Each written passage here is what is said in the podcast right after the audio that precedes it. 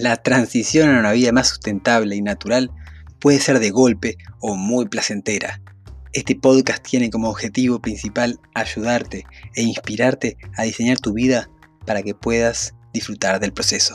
Bienvenidos a Aventura Permacultura.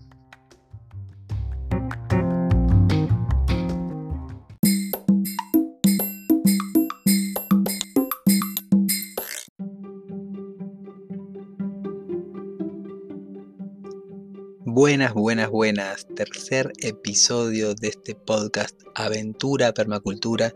Por acá Aldo Ferré, comandante al mando de este navío que viaja hacia la sostenibilidad, viaja hacia un lugar en el que podamos relacionarnos con la naturaleza de una manera responsable, de una manera armoniosa, en la cual podemos reconocer que somos parte de cada lugar de la Tierra y que debemos que tenemos la responsabilidad de cuidar este espacio porque no es que heredamos la tierra de nuestros ancestros, sino que la estamos tomando prestada de nuestros hijos, de las futuras generaciones.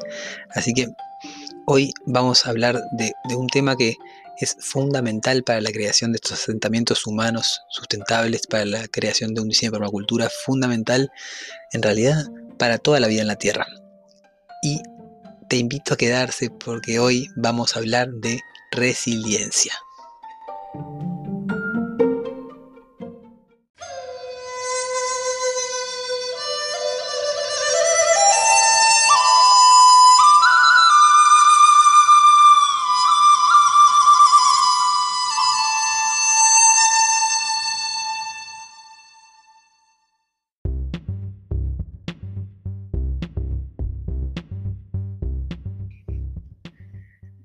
La resiliencia para la Real Academia Española es la capacidad de adaptación de un ser vivo frente a un agente perturbador o un estado o situación adverso. También puede ser la capacidad de un material, mecanismo o sistema para recuperar su estado inicial cuando ha cesado la perturbación a la que había estado sometido. Recuerdo la primera vez que escuché este término en relación a, a estos diseños de espacios sustentables, diseño de permacultura. Y es un término que fue muy repetido durante los siguientes meses y años por diversos maestros y por mí mismo, porque la verdad ayuda a mostrar eh, lo frágil que es nuestro sistema, nuestra sociedad y cómo podemos eh, de alguna manera arreglarlo o cómo podemos de alguna manera diseñar o rediseñarlo para tener mayor capacidad de, sobrevivencia, mayor capacidad de adaptación frente a estas perturbaciones, ¿verdad? Eh, recuerdo que en la escuela de Elda Villalba fue la primera vez que, escuché ese término. Elda fue mi primera maestra de permacultura, así eh, que es la, gran maestra de permacultura aquí en Uruguay. Y, bueno, desde ya también este episodio de este podcast honra un poco su memoria, ya que nos dejó este año para pasar a, seguir su viaje por las estrellas. Eh, con mucho amor así, todas todo las enseñanzas que, me pasó y, me honra mucho haber recibido su, su legado, su posta y poder seguir difundiendo la permacultura en el Uruguay y en toda Latinoamérica.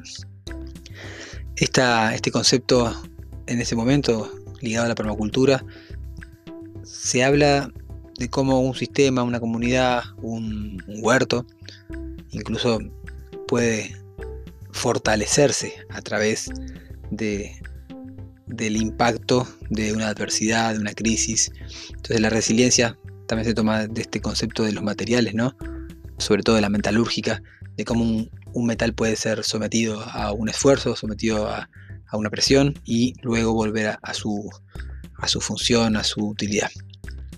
También este concepto lo trae Rob Hopkins, que es el fundador del movimiento Transición, un movimiento que si no lo conocen les recomiendo muchísimo ver, por ejemplo, la película In Transition 1.0, que está en Vimeo libre para verla.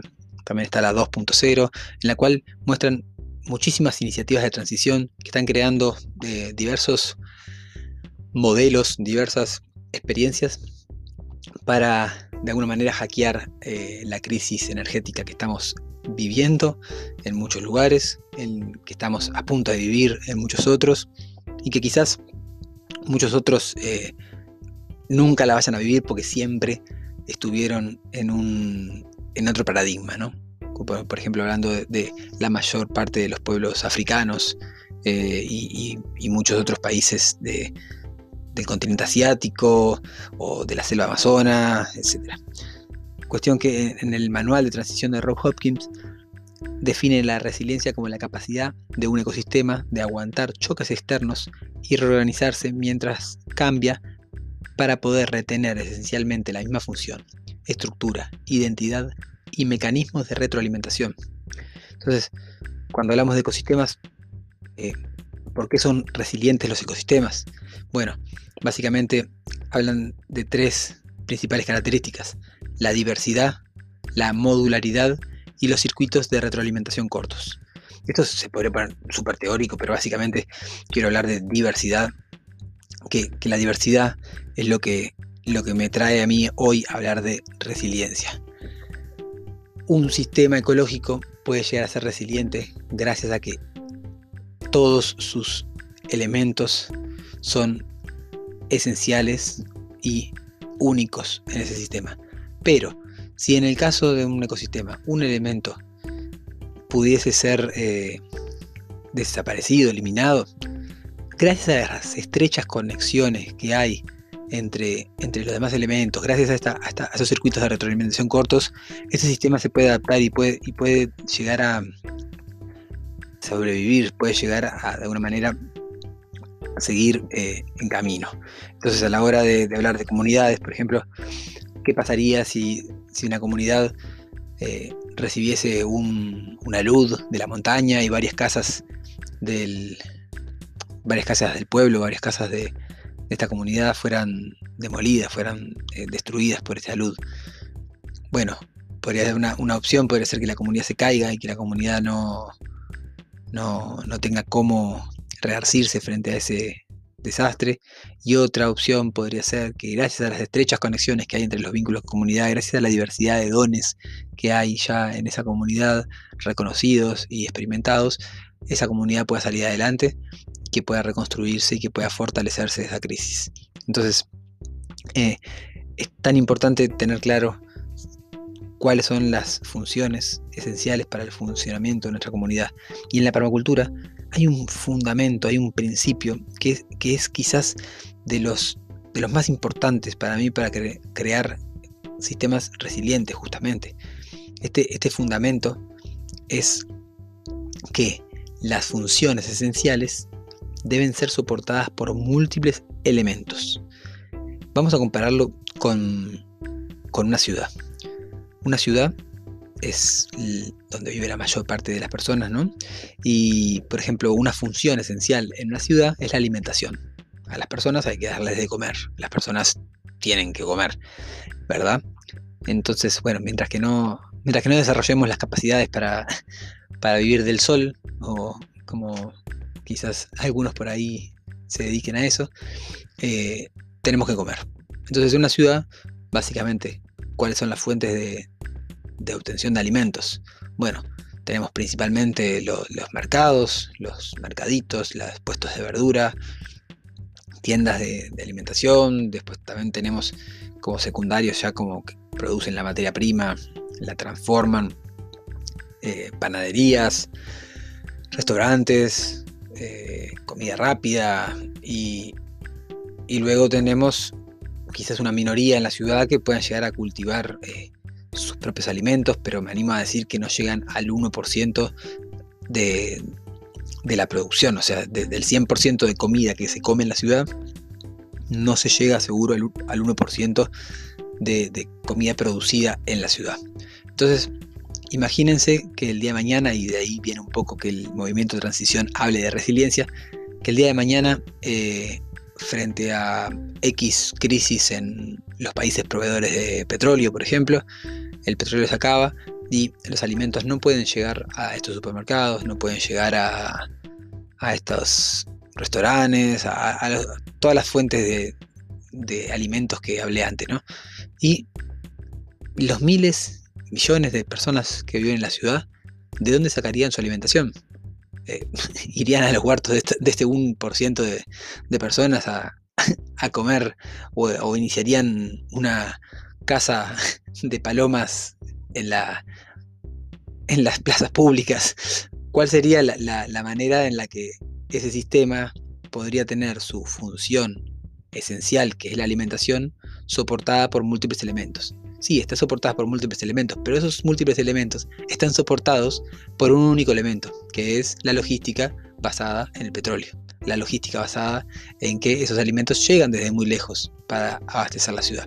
Entonces ahí estamos viendo de cómo, por ejemplo, en la función alimentación, una ciudad de resiliencia tiene muy poco. Básicamente son las reservas que pueda tener esa ciudad de, de, alimentación, el único backup, el único respaldo que tiene para poder cubrir las necesidades de las personas.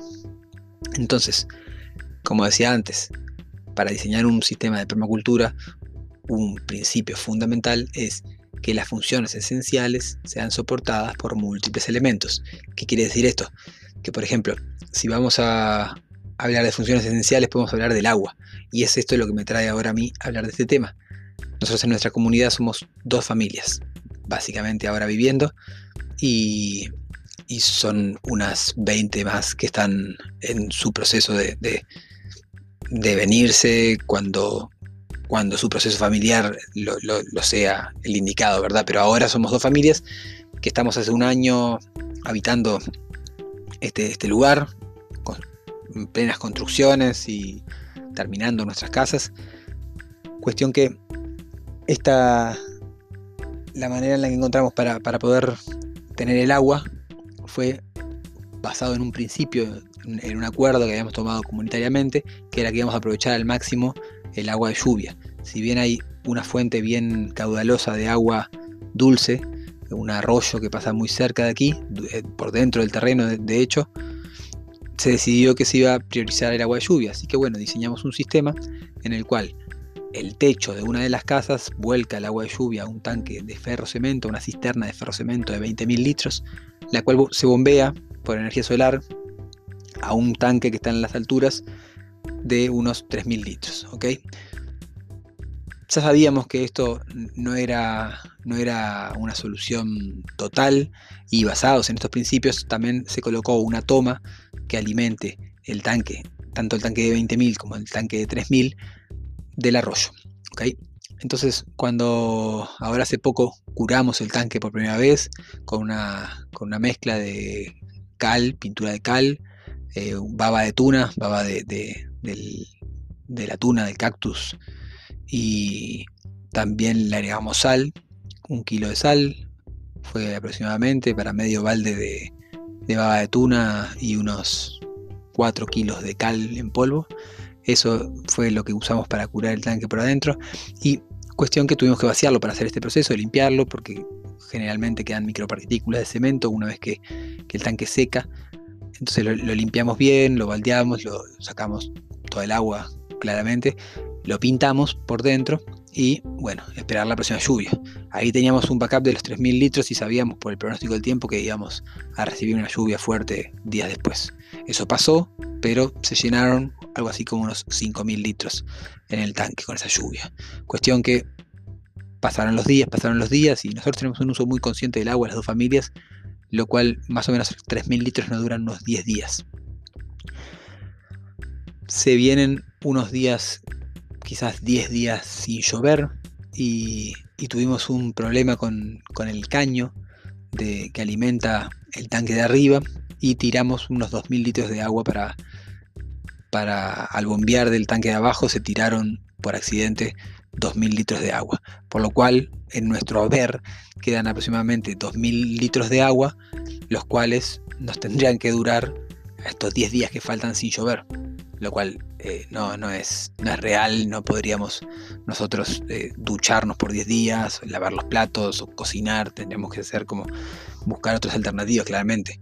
Entonces, bueno, ahí nos encontramos frente a esa situación, la cual en primera instancia todavía no habíamos comprado la bomba para, para bombear desde el arroyo, así que en esta situación nosotros nos vimos forzados a pedir ayuda a un vecino que nos preste, que nos alquile realmente una bomba que él tiene, ir con un generador, utilizar la, la, fuente que ya tenemos colocada para alimentar y bueno, llenar ese, ese, tanque con agua de rollo. Entonces nosotros teníamos, si bien no teníamos la bomba, sí teníamos diseño, diseñado y ejecutado el, el, backup, esta, este, esta función esencial que es el agua, la teníamos solucionada. Teníamos dos, por lo menos, eh, fuentes para abastecernos de agua potable y de agua corriente para nuestras casas. También nosotros tenemos una tercera fuente dentro de nuestro sistema doméstico, que son nuestros tanques de, nuestro techo y también ciertos reservorios que creamos, que en otro momento, en otro podcast, les puedo explicar cómo nosotros construimos nuestra casa sin tener agua, porque todavía el sistema no estaba. Entonces, bien importante de este podcast, las lecciones siempre nuestras funciones esenciales tienen que ser soportadas por múltiples elementos. Eso nos va a ayudar a que tengamos cada vez más resiliencia, cada vez tengamos sistemas más resilientes, sistemas en los que cualquier crisis no nos deje tirados. Hoy en día estamos viendo que las crisis son cada vez más comunes. Estamos viendo que cada vez hay más crisis sanitarias, cada vez hay más crisis económicas, cada vez hay más crisis ambientales. Entonces tenemos que estar listos para las crisis y encontrarnos con más personas que tengan esta visión de, poder diseñar a través del diseño ecológico, regenerativo, diseño de permacultura, el que sea, poder diseñar estas alternativas que nos cubran, que nos mantengan eh, en un lugar seguro para, poder criar nuestra familia, vivir naturalmente y, y, de veras vivir responsablemente, conscientes de que estamos cada día tomando decisiones. Así que bueno, espero que les haya gustado este capítulo. Eh, me dejan sus comentarios, eh, me encantaría leerles, la verdad. Y nos vemos mañana en otro episodio de Aventura Permacultura. Chau, chau, chau.